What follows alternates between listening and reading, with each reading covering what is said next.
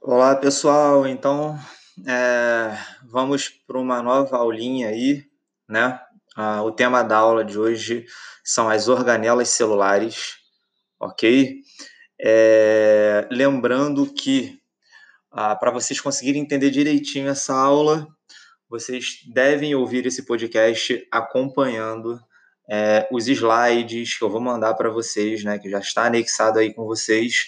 Ah, para conseguir ter o um entendimento completo da matéria, né? Por quê? Porque, como eu venho fazendo, a, a gente vai comentando slide por slide, né? Como se fosse uma aulinha mesmo, tá? E aí é fundamental que você escute esse podcast é, analisando os slides juntos. Ok, turma? Então vamos lá começar a nossa aulinha. Ó, o tema da aula, de novo, é, são organelas celulares, tá?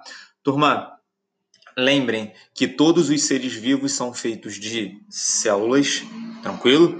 Uh, existem dois grandes, existem dois tipos de células, né? As células procariotas e as células eucariotas, ok?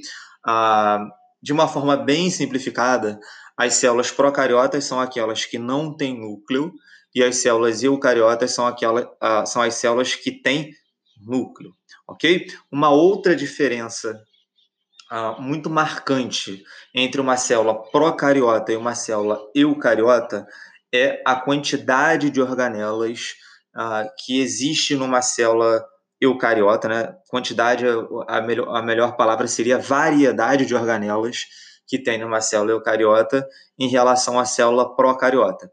As células procariotas têm pouquíssima variedade de organela, né? Já a célula eucariota tem muitas organelas, uma variedade muito grande de organelas, ok? E esse será o tema da aula de hoje, né? Ah, as organelas, as principais organelas das células eucariotas.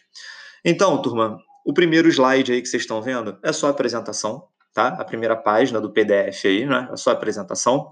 Vamos para, segundos, para o segundo slide e ele mostra para vocês aí uma imagem de uma célula eucariota Professor, como é que você sabe, olhando para essa imagem, que é uma célula eucariota? Primeiro que eu estou vendo o núcleo ali, ó, roxinho, né, ali no centro, ok? E segundo que eu estou vendo uma variedade muito grande de organelas. Tem um nomezinho delas aí apontando, ó, lisossomos, peroxissomos, mitocôndria, retículo endoplasmático liso, ribossomo, né? Então, tudo isso daí são as organelas que existem numa célula eucariota, ok? O nosso objetivo nessa aula é justamente esse: é a gente falar da função de cada uma dessas organelas, beleza? Passando para o slide 3, vamos começar a falar né, das organelas agora, uma por uma. Vamos para o slide número 3 agora. Turma, a primeira organela que a gente vai ver são os ribossomos, ok? Naquela imagem anterior, né, ali no número 3, a gente consegue observar os ribossomos como se fosse vários pontinhos dentro da célula, ok? O que, a gente precisa saber para o vestibular, né? Por enquanto, uh, é que os ribossomos são organelas que possuem a função de produzir proteína, ok? Então, ribossomos são organelas celulares que têm a função de produzir proteínas. Tudo bem, turma? De boa? Então, desse slide, desse, dessa página número 3 aí do PDF, né? Uh, a gente precisa, por enquanto, saber disso, que os ribossomos produzem proteínas, ok? É, professor, como que os ribossomos produzem proteínas? Como que eles fazem isso? Isso vai ser uma aulinha mais para frente que a gente vai ver, ok? Por enquanto, só a função. Passando para o quarto slide, vamos lá, o quarto, quarta, quarta página do PDF, a gente encontra aí uma outra organela muito importante, que é o retículo endoplasmático. O que eu quero que vocês analisem já nessa imagem da página 4 aí. O retículo endoplasmático ele é dividido em duas partes. Olha só, uma que está meio rosinha aí, né? que tem vários pontinhos, estão vendo aí? E a outra que está numa cor meio amarelinha aí, meio creme, né? que não tem esses pontinhos. Então, primeira coisa que a gente tem que saber do retículo endoplasmático, turma, essa parte rosa do retículo endoplasmático, que tem os pontinhos, primeiro, esses pontinhos são os ribossomos, tá? a, lembra a organela que a gente falou, a gente falou anteriormente. Existe uma parte do retículo endoplasmático que vai apresentar ribossomos aderidos à membrana do retículo endoplasmático, tá? Esse retículo, esse retículo endoplasmático, essa parte do retículo endoplasmático que tem os ribossomos, é chamada de retículo endoplasmático rugoso. Professor, por que é chamado de rugoso? Porque quando a gente olha no microscópio, como ele tem os ribossomos, parece que ele é rugoso, a superfície dele é rugoso, é rugosa, né? Ok? Uma outra partezinha aí do retículo endoplasmático, vocês estão vendo, não tem esses pontinhos, não tem os ribossomos. E aí essa parte vai ser chamada de retículo endoplasmático liso.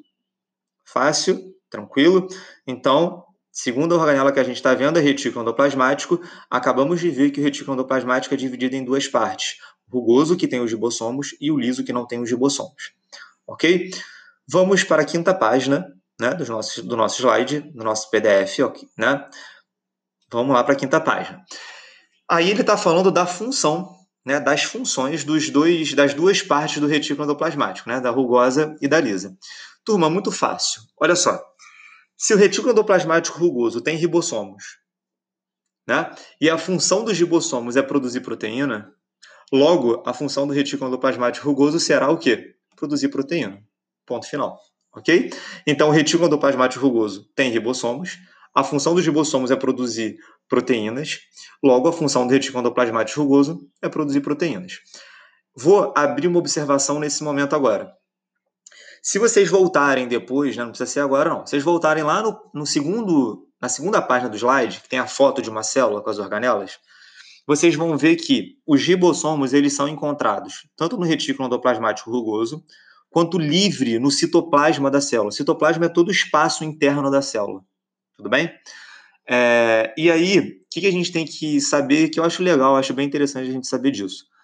Os ribossomos que, que ficam livres no citoplasma, que ficam soltos no espaço dentro da célula, né?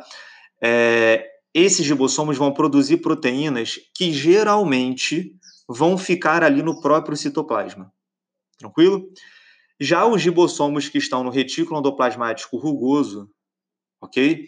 Eles vão produzir proteínas que geralmente vão ser que geralmente serão exportadas da célula, ou seja, a célula vai pegar essa proteína, vai produzir lá no retículo endoplasmático rugoso e vai jogar para fora dela, tá? Professor, isso acontece? Acontece. Por exemplo, turma, olha só, a gente viu em aulas anteriores que muitos hormônios são proteínas, né? Vamos lembrar, por exemplo, da insulina. A insulina é um hormônio proteico, tá? Então, o que, que acontece? Lá nas células do pâncreas, que é onde a insulina é produzida, né? lá nas, nas células do pâncreas, ah, as células vão produzir a insulina, vão produzir essa proteína. Elas serão produzidas pelo, pelos ribossomos do retículo endoplasmático rugoso, ok? E aí depois essa proteína, ela vai ser mandada para fora da célula, ela vai ser jogada, ela vai ser lançada no sangue, ok? Então, legal a gente saber disso, turma. É, os ribossomos que estão livres no citoplasma vão produzir proteínas que ficam ali mesmo no próprio citoplasma, e os ribossomos que estão no retículo endoplasmático rugoso vão produzir proteínas que ou vão para fora da célula ou podem até ir para a membrana plasmática, tá? Da célulazinha lá. Ok, turma? Bem tranquilo, né? É... Show. Uh, aqui nesse slide número 5 também, nessa página número 5, ele está falando do retículo endoplasmático liso. Turma, o que, que a gente tem que pensar? O retículo endoplasmático liso não tem ribossomos. Logo, a função dele não vai ser produzir proteínas. Não pode ser porque ele não tem ribossomos, ok? Professor, então o que, que o retículo endoplasmático liso vai fazer? Ele tem duas funções principais, turma. O retículo endoplasmático liso ele vai produzir lipídios, ok? Já tivemos nossa aulinha de lipídios, né? Então, o retículo endoplasmático liso ele vai produzir lipídios e ele também pode atuar na desintoxicação da célula. O que, que é isso, professor? Desintoxicação. Ele vai degradar substâncias tóxicas dentro da célula. Exemplo, turma, ah, quando o indivíduo bebe, ingere bebida alcoólica, o álcool, quando chega nas células dele, é visto como um veneno, né, como uma substância tóxica. E esse álcool tem que ser degradado, tem que ser quebrado nas células, e quem vai fazer esse papel de essa função, vai exercer essa função de degradar o álcool, vai ser o retículo endoplasmático liso principalmente, ok? Então a gente tem que saber que o retículo endoplasmático liso tem a função de produzir lipídios e é, degradar substâncias tóxicas. A gente chama isso de desintoxicação. Vamos para o nosso sexto slide, né? Sexta página do PDF. Nós, temos, nós estamos vendo aí um, uma outra organela, vocês devem lembrar lá do ensino médio desse nome, que é o complexo de Golgi. Né, turma? Olha só. O complexo de Golgi é uma organela muito importante dentro da célula. Vamos, aí tá vendo a fotinho, né, no, no slide 6. Vamos passar de slide aqui, vamos para o 7, para a página 7 aqui. Tá, aí tem a função dele aí, né, escrita aí para vocês. Turma, o que, que a gente tem que saber? A gente vai, vocês nunca vão escrever aí dessa forma inocente que eu estou explicando para vocês numa prova, tá? Mas olha só, o que, que a gente tem que imaginar do complexo de Golgi? O complexo de Golgi é como se ele fosse, você vai pensar como se ele fosse o carteiro de uma célula. Professor, como assim o carteiro de uma célula? Bom, olha só. Uh, a gente viu nos slides anteriores que o retículo endoplasmático rugoso produz proteínas e o retículo endoplasmático liso produz lipídios, ok? Vamos imaginar agora só o retículo endoplasmático rugoso. Imagina que ele está lá produzindo proteínas, tá? A gente viu que o retículo endoplasmático rugoso, por exemplo, produz proteínas que podem ir para fora da célula ou para a membrana plasmática, por exemplo. Então, o que, que acontece? Quando o retículo endoplasmático rugoso acabar de produzir a proteína dele, ele vai criar uma vesícula, uma bolsinha, tá? E vai in... essa bolsinha vai envolver as proteínas que ele produziu, tudo bem? E ele vai é, enviar essa vesícula, essa bolsinha com as proteínas que ele produziu, para o complexo de Golgi. O que, que o complexo de Golgi vai fazer? Vai pegar essas proteínas produzidas no retículo endoplasmático rugoso, tá? E vai endereçar essas proteínas, né? Olha, parece um carteiro, né? Vai endereçar essas proteínas para onde elas devem ir.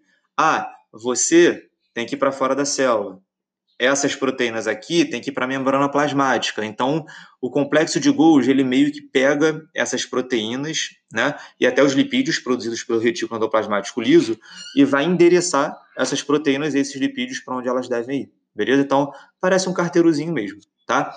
A gente fala, turma, de uma forma geral, que o retículo, que o, desculpa, que o complexo de Golgi é, tem uma função de secreção.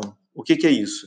Depois que ele pega as proteínas, depois que ele, que ele pega os lipídios do retículo endoplasmático, tá? Ele vai é, secretar essas proteínas, esses lipídios, ou seja, vai empacotar isso aí numa outra vesícula, ok?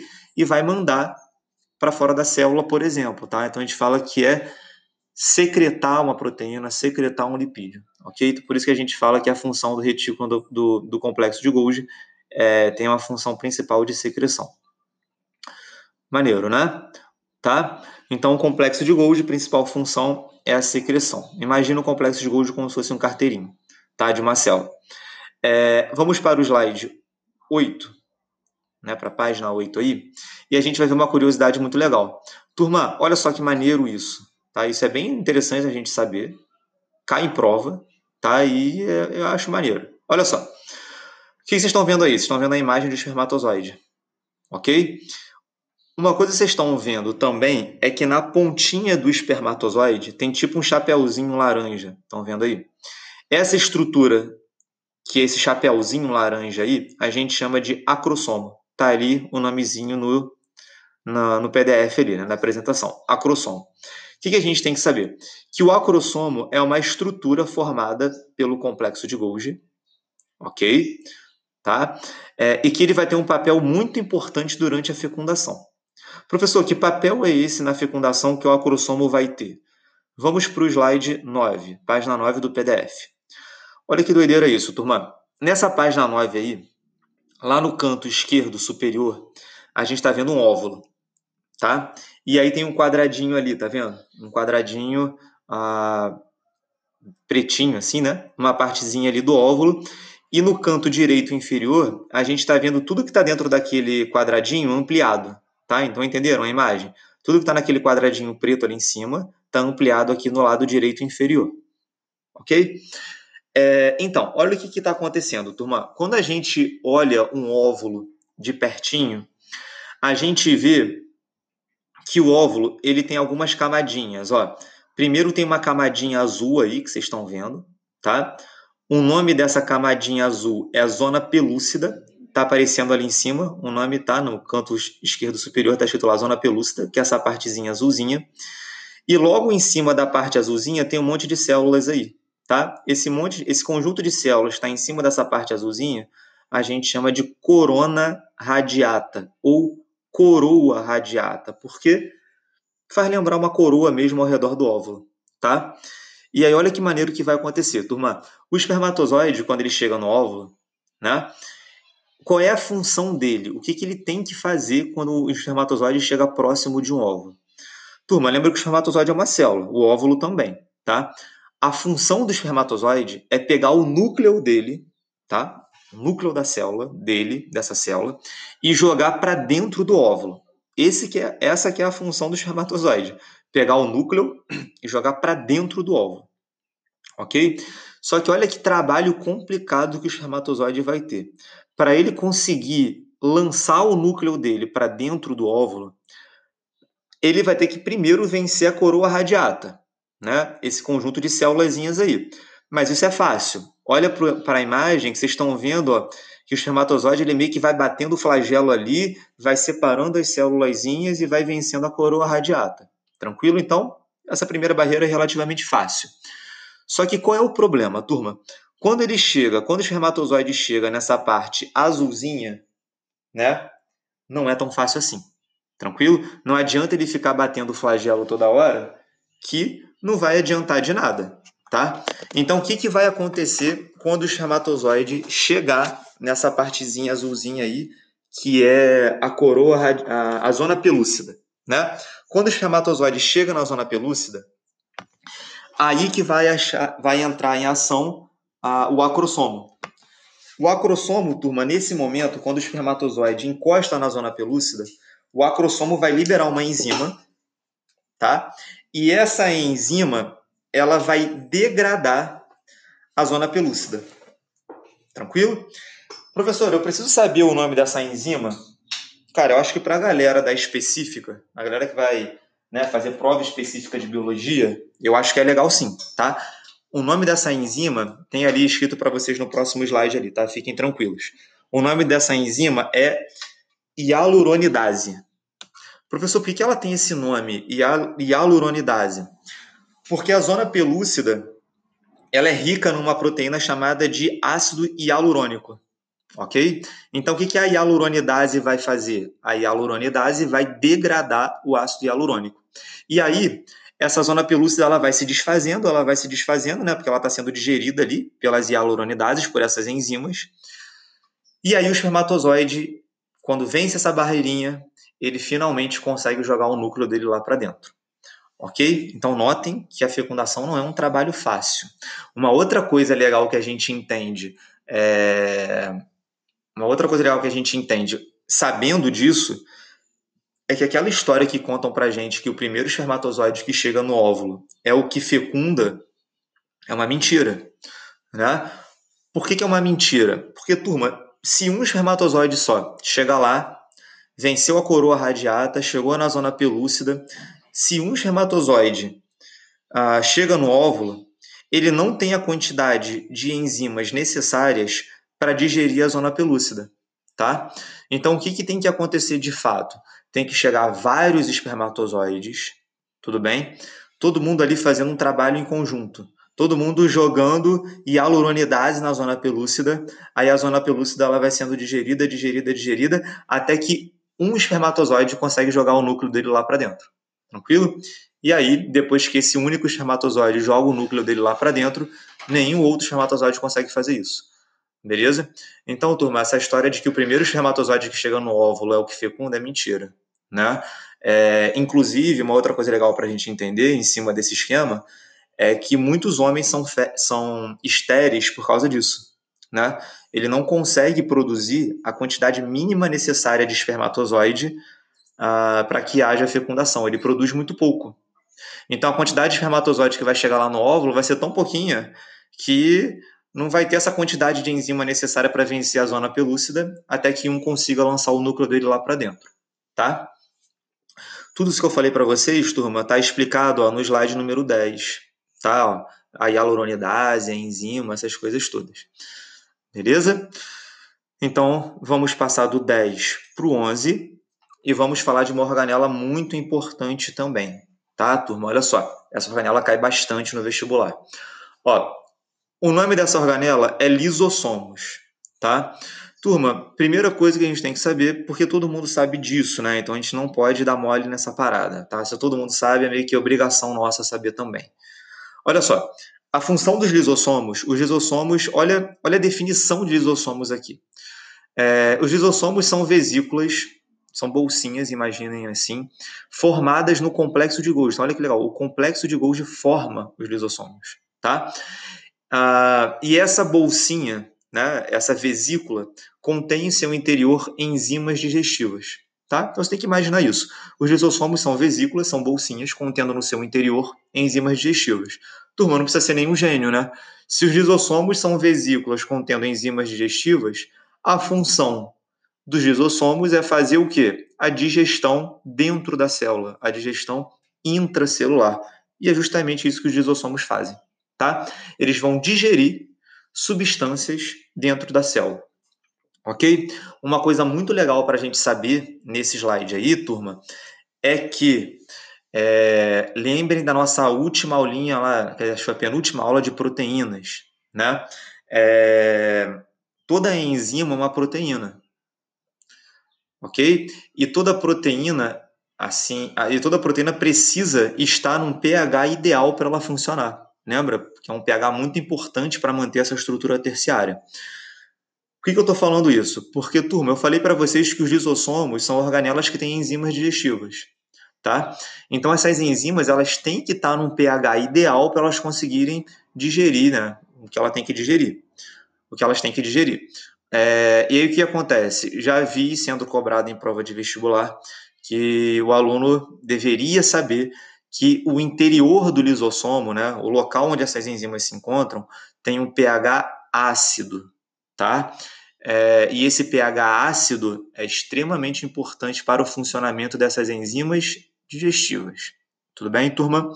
É, tanto é que as enzimas digestivas dos lisossomos, elas apresentam um nomezinho lá chamado de hidrolases ácidas.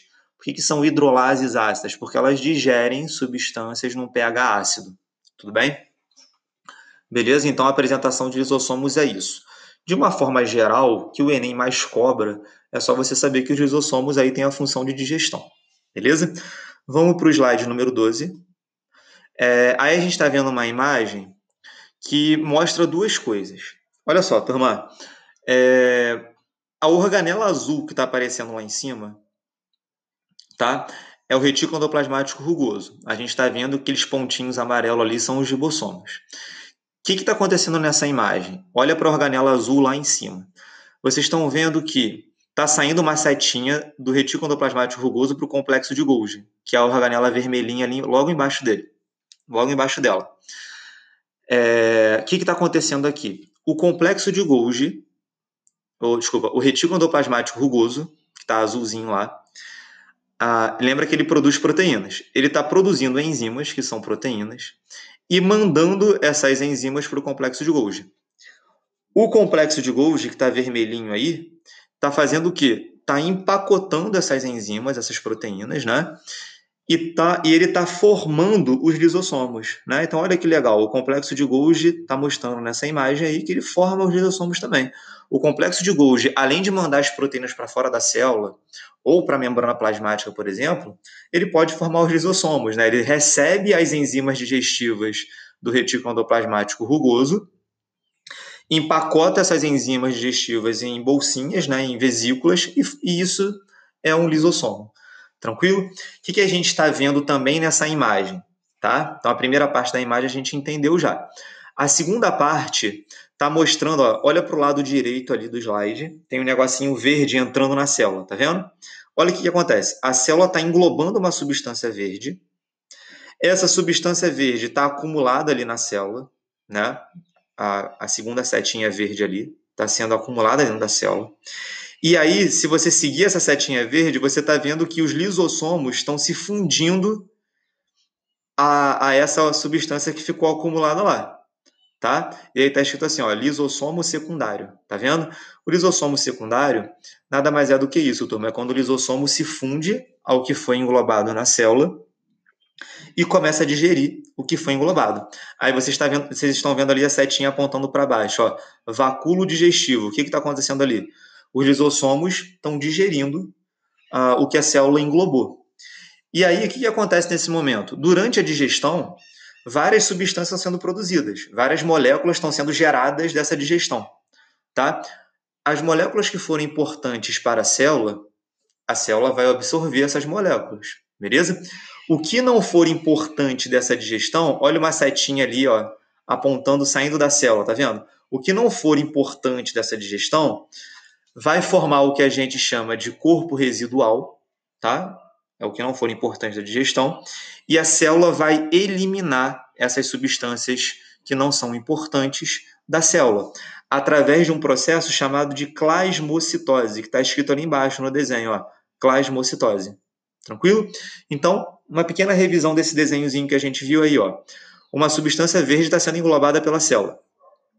Primeiro ela fica acumulada. Tá vendo ali dentro da célula está escrito assim, ó, fagossomo ou pinossomo. Já vou explicar o que é isso. Então, essa substância fica acumulada na forma de fagossomo ou pinossomo. O lisossomo se junta, né, se une, se funde com essa estrutura e começa a digerir o que, que tem ali dentro, tá? que é o que a célula englobou. Durante essa digestão, várias substâncias importantes para a célula é, serão absorvidas. O que não for importante vai formar o corpo residual e vai ser eliminado da célula através da plasmocitose. Tranquilo? Turma, tudo que eu falei para vocês agora no áudio, para vocês acompanharem essa imagem aí, tá escrito aí para vocês no próximo slide, né? Então, ó, tá bem tranquilo, vocês podem até fazer um caderninho com isso, copiando com calma, né? Então tá tudo tudo explicadinho aí por escrito para vocês nesse slide. OK? No slide 13, né, que é o próximo slide aí depois dessa imagem. Foi? Vamos passar do slide 13 para o slide 14, tá? Estou na página 14 agora. Turma, é importante a gente entender esses nomes aqui, ó. Olha que legal. Tem uma observação aí, tá vendo? E nessa observação está escrito pinocitose e fagocitose. O que a gente deve saber, turma? Pinocitose é quando a célula engloba uma substância líquida. Tá? Então, se essa substância for líquida, a gente vai chamar o processo de pinocitose. Então, pinocitose, a célula está englobando e digerindo uma substância líquida ok? É, fagocitose é quando uma célula engloba e digere uma substância sólida, tranquilo? Então, é isso que a gente tem que saber. Pinocitose, a célula englobou e digeriu uma substância líquida. Tranquilo? Lembra que essa digestão quem faz é o lisossomo. Fagocitose é quando a célula engloba e digere uma substância sólida. Beleza, turma? Tranquilo? Sim isso aí, ó, na página 14 que estamos nessa observação. Tranquilo? Então, galerinha, vamos agora para a página 15, ok? Já entendemos os lisossomos lá, né? O que é fagocitose, o que é pinocitose.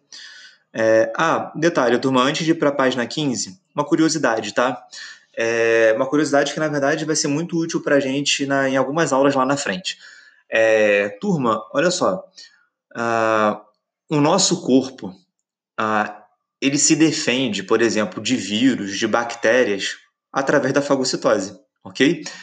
Como assim, professor? Olha só, imagina que alguma bactéria, algum vírus, entra no nosso corpo e o nosso corpo não pode deixar isso barato, porque se uma bactéria entrar ou um vírus entrar no nosso corpo, ele vai começar, essa bactéria ou esse vírus vai começar a se reproduzir e isso vai gerar um problema muito sério uma das primeiras coisas que o nosso corpo faz, tá?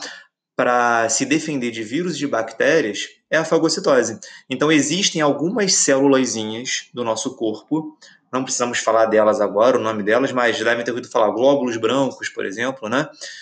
Que fazem isso, vão englobar esse vírus, vão englobar essa bactéria e vão digerir esse vírus e essa bactéria para proteger o nosso corpo, ok? muitas vezes, na maioria das vezes, cara, elas dão conta do recado e a gente se livra desse vírus ou dessa bactéria. Porém, muitas vezes isso não funciona tão bem assim, né? E a gente acaba ficando doente, porque quando essas células não acabam, não dão conta do vírus ou da bactéria, o nosso corpo tem que ativar uma defesa mais forte, né? uma forma de defesa mais forte, que aí vai ser pela produção de anticorpos, que a gente vai ver depois lá na, na, na nossas aulinhas de sistema imunológico. Beleza? Mas olha que maneiro isso, tá? A fagocitose tá, é usada pelas nossas células como uma forma de defesa. Nosso corpo apresenta células fagocíticas, células que digerem e matam bactérias, digerem vírus para proteger o nosso corpo. Beleza? Muito maneiro isso, né?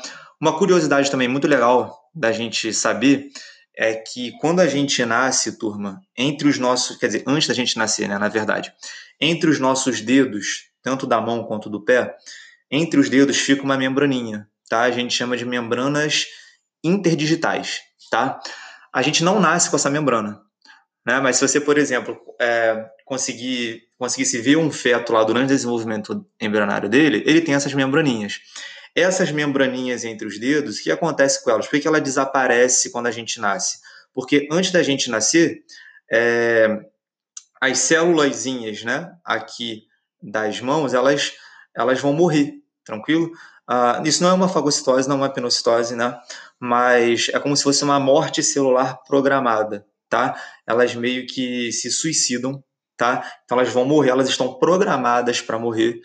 É, e aí a gente já nasce sem essas membraninhas. Cuidado que isso não é uma fagocitose, tá? A gente chama isso de apoptose. Tranquilo? É um nome que pode confundir. Tranquilo? Então, a apoptose é quando a célula meio que está programada geneticamente para morrer. Isso acontece é, é, com as membranas interdigitais no nosso corpo, por exemplo. Tá? É, outra, na natureza, a apoptose acontece também, por exemplo, com a cauda do girino. Turma, quando o girino ele vai se transformar no sapo, né, o sapo não tem mais a cauda, aquele rabinho. Tá? Então, nessa transformação de girino para sapo, as células da cauda, do rabinho, elas estão geneticamente programadas para morrer. Elas sofrem apoptose e aí o sapo não tem cauda. Beleza? Ok, turma, vamos lá para o slide 15, página 15 do PDF aí, tá?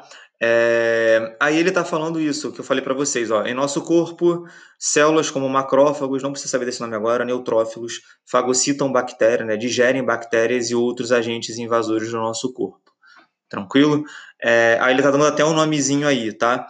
Quando a nossa célula digere substâncias que veio de fora dela, a gente chama isso de função heterofágica tá? Então, quando a nossa célula está digerindo alguma coisa que veio de fora dela, pode ser uma bactéria, por exemplo, né? A gente chama isso de função heterofágica, tá? É, slide 16, no próxima página aí, vocês estão vendo que além da função heterofágica, existe uma função autofágica. O que, que é isso? O nome já diz, ó, auto é de si mesma, tá? Então, o que é uma função autofágica? É quando a célula digere uma coisa dela mesma, tá? Então, os lisossomos vão digerir alguma coisa da própria célula. Pode ser uma organela que não está funcionando direito, enfim, tá? Então, quando ela digere uma coisa dela mesma, a gente chama de função autofágica. Vamos para o slide 17, então. Falar de uma organela, turma, muito importante, que é a mitocôndria. Já ouviram falar esse nome várias vezes aí nas aulas de biologia, né? Turma, o que a gente precisa saber da mitocôndria por enquanto, tá? No slide 17 tem uma fotinho, uma fotinha da mitocôndria. Vamos para o slide 18 tá? Olha só, no slide 18 é o que a gente precisa saber por enquanto, que a mitocôndria é uma organela que tem a função de produzir ATP, tá? A gente viu o que é um ATP em aulas anteriores. Ó. O ATP é uma molécula que armazena energia. Tranquilo? Então, por isso a galera fala que a mitocôndria tem a função de produzir energia. Na verdade, ela produz o ATP, que é uma molécula que guarda energia na célula. Tranquilo? É, vamos ver mais para frente uma outra coisa que está escrita nesse slide. A, a, mitocôndria não precisa se desesperar com isso agora, mas a mitocôndria ela vai produzir ATP através de um processo chamado respiração celular aeróbica, que está escrito ali embaixo, tá? Então, a respiração celular aeróbica é um processo que acontece grande parte na mitocôndria para a produção de ATP, tá? Que tem a função de produzir ATP. Ok? Tá, então Simplesmente isso, turma. Por enquanto, a mitocôndria é uma organela que tem a função de produzir ATP, produzir energia, ok? O que a gente deve saber, cara, e isso, ó, ó vamos para o próximo slide, 19, tá?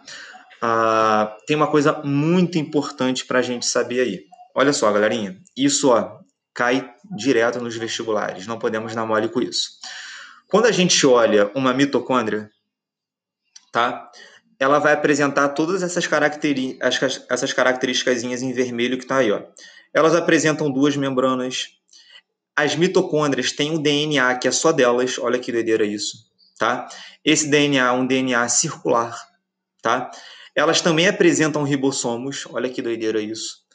E elas se autoduplicam, tá? O que, que é isso, autoduplicação? Uma mitocôndria ela pode se dividir e originar outra mitocôndria dentro da célula. Então, turma, é muito louco quando o homem começou a descobrir a mitocôndria e ele começou a analisar essa mitocôndria com mais profundidade, ele percebeu que, cara, uma mitocôndria parece, olha o que eu vou falar, cuidado com esse termo, tá? Uma mitocôndria parece, é uma organela, né, que parece uma célula dentro de outra célula. Professor, por que a mitocôndria é uma organela que parece uma célula? Porque tem a mitocôndria é uma organela que tem um DNA dela, olha que doideira isso. É diferente do DNA que está no núcleo da célula. Elas têm ribossomos e elas se autoduplicam. Então, a galera começou a perceber essas características, né? E falou assim, cara, a mitocôndria parece uma célulazinha, né? Muito louco isso é como se fosse uma célula dentro de outra célula. Né? E pior, turma, quer dizer, pior, né? um jeito de falar. É, a mitocôndria, ela parece uma célula procariota. Professor, por que ela parece uma célula procariota? Porque ela tem um DNA, tá? Esse DNA, é, ele é circular. Todas as células, as bactérias que são células procariotas, por exemplo, têm DNA circular, tá? Os ribossomos, que tem lá nas mitocôndrias é, são de um tipo, né? não, precisamos, não precisamos aprofundar muito nisso, mas é, a gente fala que os ribossomos 70S né? Ah, são ribossomos iguaizinhos de ribossomos de bactérias, de células procariotas. Tá? Então, assim, na verdade, cara, a mitocôndria ela parece uma célula procariota dentro de uma célula eucariota. Tranquilo? E aí a galera ficou muito é, curiosa quando começaram a perceber isso, tá?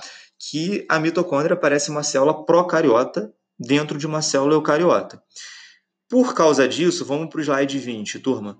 Por causa disso, surgiu uma hipótese. O que é uma hipótese? Uma possível explicação, tá? Chamada hipótese endossimbiótica. Essa hipótese endossimbiótica diz o seguinte para a gente, tá? Ela foi formulada há muito tempo por uma cientista chamada Lins Margulis, não precisa se decorar o nome da cientista, tá? Mas é uma mulher muito importante aí é, da biologia, né? Descobriu várias coisas importantes. Mas ela postulou uma hipótese chamada de hipótese endossimbiótica. O que, que essa hipótese diz? Ela diz que, muito provavelmente, há bilhões de anos atrás, estou falando bilhões de anos atrás, tá? É, as mitocôndrias eram células procariotas que foram englobadas por células eucariotas.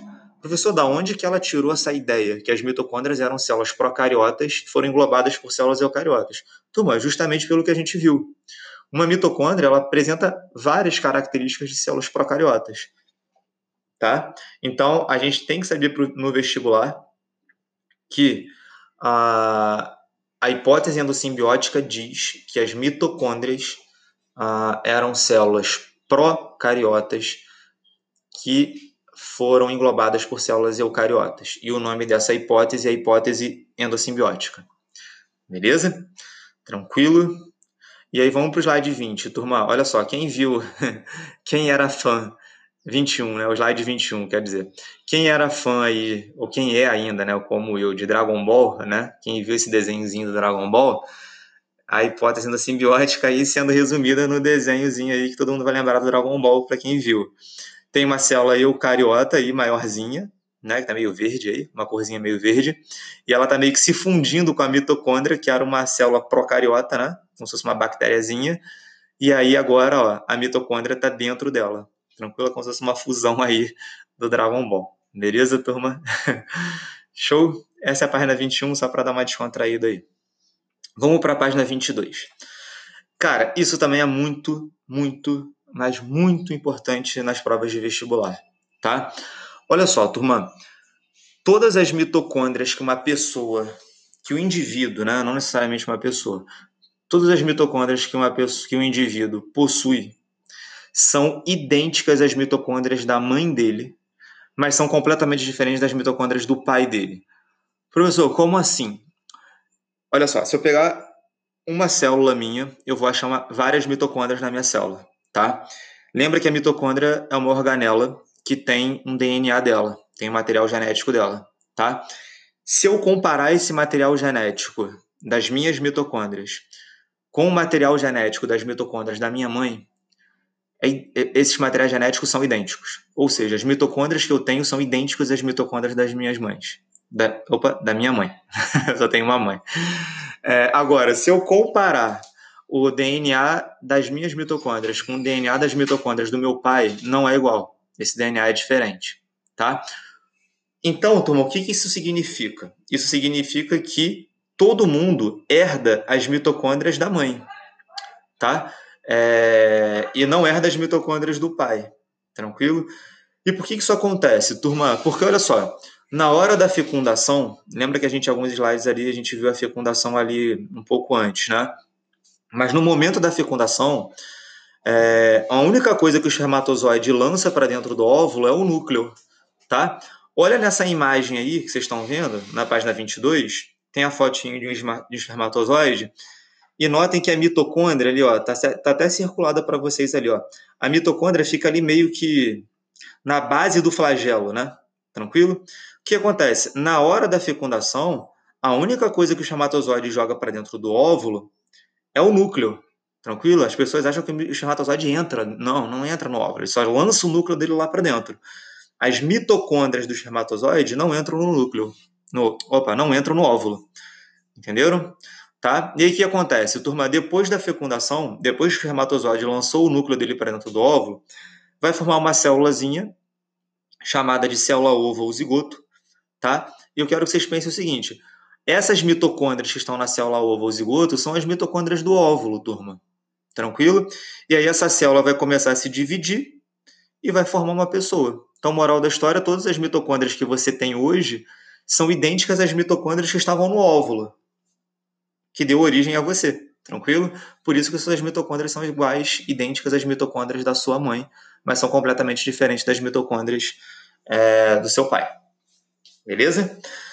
Maneiríssimo a gente saber disso, tá, turma? É, isso cai muito em vestibular. Show? Vamos para a questão, para o slide, para a página 23. Vamos lá, passando aí. Aí, turma, vai aparecer uma outra organelazinha, que é muito importante também no vestibular, que é o cloroplasto, tá? É, ele é verdinho assim, porque a gente vai ver mais para frente que ele tem clorofila, né? Que é um pigmento que dá é, que, que, é responsável pela captação de luz. Tranquilo? O que a gente tem que saber? O básico por enquanto, turma. Vamos para a página 24 aí. A gente tem que saber que o cloroplasto ele tem a função de realizar a fotossíntese nas plantas e nas algas. Tranquilo? Bem simples, né? O cloroplasto é, tem a função de realizar fotossíntese nas plantas e nas algas. Tranquilo? É, Passando de slide, vamos para o 25. A gente nota uma coisa muito é, interessante também. A gente nota aí que ah, aquelas características todas que a gente viu na mitocôndria, tá? É, também tem no, no, no, cloroplasto. Olha aí, ó. A mitocôndria, o cloroplasto, ele apresenta duas membranas, apresenta um DNA próprio, que é um DNA circular, tá? E também apresenta ribossomos 70S. Ou seja, turma, o cloroplasto, ele também parece uma célula procariota. Ok? Tem todas as características de uma célula procariota. Então, qual é a moral da história? Olha no slide 26. A moral da história é que a, a hipótese endossimbiótica, aquela hipótese que a gente viu, ela também serve para explicar o surgimento dos cloroplastos. Ou seja, muito possivelmente, né, muito provavelmente, os cloroplastos, há bilhões de anos atrás, eram células procariotas que foram englobadas por células o que, turma? Eucariotas, tá? Então, a hipótese endossimbiótica ela serve tanto para explicar a, a origem e a evolução da mitocôndria e do cloroplasto, ok?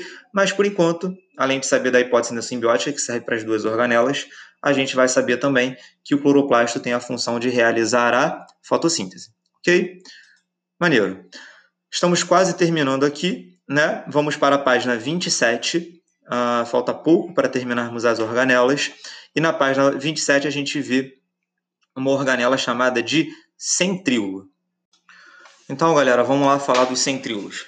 É, página 27, né? Como eu falei, estamos falando dos centríolos. Os centríolos têm essa carinha aí, tá vendo? É uma organela bem diferente também, ela tem essa carinha aí, é, como se fosse vários caninhos, tá vendo aí? Verdinhos, vocês estão vendo, tá? É, cada caninho verdinho desse aí que vocês estão vendo, a gente chama de microtúbulos, tá? É, cara, já vi, tipo, prova tipo UF, aquelas provas muito específicas de segunda fase, né? É, cobrando o que eu vou falar agora. Olha só, turma, então para a galera que, que a prova específica, preste atenção nisso. É, os centríolos, então, como a gente viu, são formados por esses caninhos chamados de microtúbulos. Olha para esse desenho da página 27, que a gente está vendo aí. Existem é, nove trincas, se você contar aí, ó, são nove trincas de microtúbulos dispostas circularmente, tá?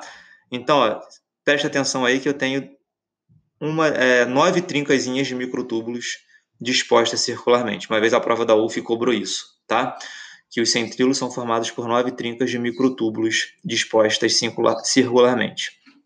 Vamos para o slide 28, que é o que vai, vale mais a pena para a gente. É... No slide 28 está o que eu falei para vocês, tá? Então já está falado aí o slide 28. No slide 29 é o que é mais importante para a gente. Ele vai falar qual é a função dos centríolos. Tá? Turma, a gente tem que saber que os centríolos são, for... são responsáveis pela formação dos cílios e dos flagelos. Cuidado, pelo amor de Deus, esses cílios aí, não é cílio de olho não, tá? Por favor. A gente está falando a nível celular. Já vou mostrar para vocês em imagens aí o que, que, é, o que, que são cílios e flagelos. Mas, turma, é, os cílios e os flagelos são estruturas formadas pelos centríolos que podem apresentar várias funções. Olha no slide 30, próximo slide aí, vai ter a imagenzinha de um cílio de um flagelo. Ó, a, os cílios ali, ó, tá vendo esses cabelinhos em cima da célula? Isso aí são cílios. Tranquilo? Cada hastezinha dessa aí é um cílio. Um espermatozoide, por exemplo, ali na imagem ali de, ali de baixo, essa cauda dele é chamada de flagelo. Tranquilo? Então, geralmente, ó, os cílios são pequenininhos e em grandes números em uma célula, tá? A célula pode ter cílios ou não, depende da célula que eu estou falando. E os espermatozoides são muito maiores do que os cílios, tá? E em pequenas quantidades. Por exemplo, o espermatozoide só tem um flagelo, tá? Então, professor, qual é a função do cílio do flagelo? Aí depende da célula. No espermatozoide, por exemplo, o flagelo tem a função de locomoção, né? O espermatozoide vai batendo o flagelo e ele vai nadando através do flagelo. Os cílios depende da célula que eu estou falando, tá? É, vou dar um exemplo para vocês. Ó. Na nossa traqueia, a, as células da nossa traqueia, elas são ciliadas, apresentam esses cíliozinhos aí. Esses cílios ajudam a remover é, impurezas que chegam ali na traqueia através da nossa respiração, tá? Então, o ar que a gente está respirando, ele não é 100% limpo, né? dependendo de onde você mora. Então, se você mora numa grande cidade, o ar é muito sujo até. E aí o que acontece? Essas impurezas ficam retidas é, na traqueia, né? Nossa traqueia tem tipo um catarrinho, uma melequinha ali, onde essas impurezas ficam agarradas, ficam presas para não chegarem no pulmão. E aí esses cílios, eles quando, quando aquele, essa melequinha, né, que a gente chama de muco, fica muito suja, né, esses cílios começam a se movimentar e jogar esse muco que está sujo para nossa boca né? Aquela hora do dia que chega um catarro na nossa boca, exatamente isso. Tranquilo? Foi nojento, mas é isso que acontece. Então, por exemplo, na traqueia, os cílios têm essa função de fazer a limpeza, tirar esse muco que está sujo, tá? É, para que essa sujeira não chegue no pulmão, não chegue no pulmão. Beleza? Passando aí do slide 30, vamos para o slide 31, tá? Uh, isso aí, turma, na moral, uma coisa pra galera mais da específica mesmo, tá? De novo, eu só vi isso sendo cobrado na UF uma vez. Mas o que essa imagem está mostrando pra gente? É, é o corte de um cílio e de um flagelo. O que, que a gente está vendo aí? Cada bolinha dessa daí é um microtúbulo, tá? E a gente está vendo que os cílios e os flagelos eles são formados pelos centríolos, mas enquanto os centríolos são formados por nove trincas de microtúbulos dispostas circularmente, os cílios e os flagelos são formados por nove pares, tá vendo aí, ó? Nove parezinhos dispostos circularmente em um par central. A única vez que eu vi sendo cobrado foi na segunda fase da UF, tá? Para a galera que quer Enem, eu acho que é tem a chance, tem, mas é praticamente nula a chance de ser cobrado no Enem. Beleza? Do 31, turma, vamos para a página 37 e vamos falar do peroxissomo, tá? O que, que a gente precisa saber dessa organelazinha? Turma, olha só. Os peroxissomos são organelas que apresentam grande quantidade de enzimas, tá? Eles também atuam, assim como o retículo endoplasmático liso, na desintoxicação de substâncias, tá? É, cerca de 25%, por exemplo, do álcool que uma pessoa consome é degradado aí nos peroxissomos. Tranquilo? Os outros 75%, quem vai degradar vai ser o retículo endoplasmático liso das células lá, principalmente no fígado que isso acontece. Tranquilo? Tá? Vamos para a página 33, que tem uma coisa mais importante aí, que é o que é mais cobrado é, no vestibular de peroxissomos. É, turma, olha só.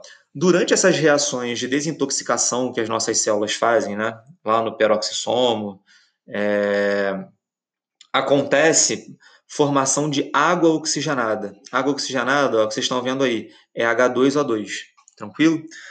Essa água oxigenada, cientificamente, ela é chamada de peróxido de hidrogênio, tá? É o nome científico da água oxigenada. O que a gente tem que pensar? Que essa água oxigenada é muito tóxica para a célula. Então a célula não pode deixar aquilo ali livre, tá? Então o que acontece, turma? Lá no peroxissomo, olha essa reação química aí embaixo existe uma enzima chamada de catalase, tá? Que vai pegar a água oxigenada e vai degradar essa água oxigenada em água e oxigênio. Essa reação química que você está vendo aí embaixo. Tranquilo? Então, cai muito no vestibular isso. Você saber que no peroxissomo existe uma enzima chamada de catalase que degrada a água oxigenada que são formadas na nossa célula durante algumas reações químicas. É, e essa água oxigenada ela é degradada em água e oxigênio. Tranquilo? Uma curiosidade, né, que na verdade cai em prova bastante também, né, é que a gente também encontra essa enzima catalase no nosso sangue, tá? O nosso sangue tem essa enzima chamada de catalase, né? ela não está presente só nos peroxissomos, né? É...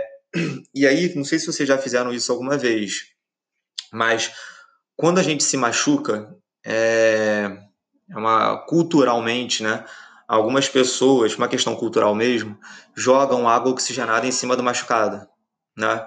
E aí, quando você faz isso, você vê um monte de bolinha saindo do machucado, tá? Essa bolinha que está saindo do machucado aí é, é, o oxigênio sendo liberado. Por quê? O que está acontecendo? É, no seu sangue tem essa enzima chamada de catalase. Quando você joga água oxigenada em cima do ferimento, a catalase vai fazer a reação que ela faz, né? Vai quebrar a água oxigenada em oxigênio e aí aquelas bolinhas começam a sair, aquilo ali é o oxigênio sendo produzido nessa reação química. Professor, por que, que faz isso? Por que, que isso é legal jogar oxigenada em machucado? Então, porque a gente acabou de ver que se você joga água oxigenada, vai começar a produzir muito oxigênio através da catalase. E tem um detalhe muito importante: muitas bactérias não suportam concentrações altas de oxigênio. E aí o que acontece se você joga a água oxigenada no seu machucado, é, a quantidade excessiva de oxigênio que vai ser liberada ali vai matar muitas bactérias que ali estão, né, e vai diminuir as chances de você ter, por exemplo, uma infecção aí no seu machucado. Beleza? Então isso aqui mais cai no vestibular, tem que associar a catalase ao peroxissomo. Beleza? Vamos para o slide 34. Cara, isso aqui é uma coisa que eu vou explicar para vocês depois, lá na aula, na, na nossa aula de neurônios. Não vamos nos importar com isso agora, tá? É, 30, o slide 35 também, a gente vai ver isso na aula de botânica, tá?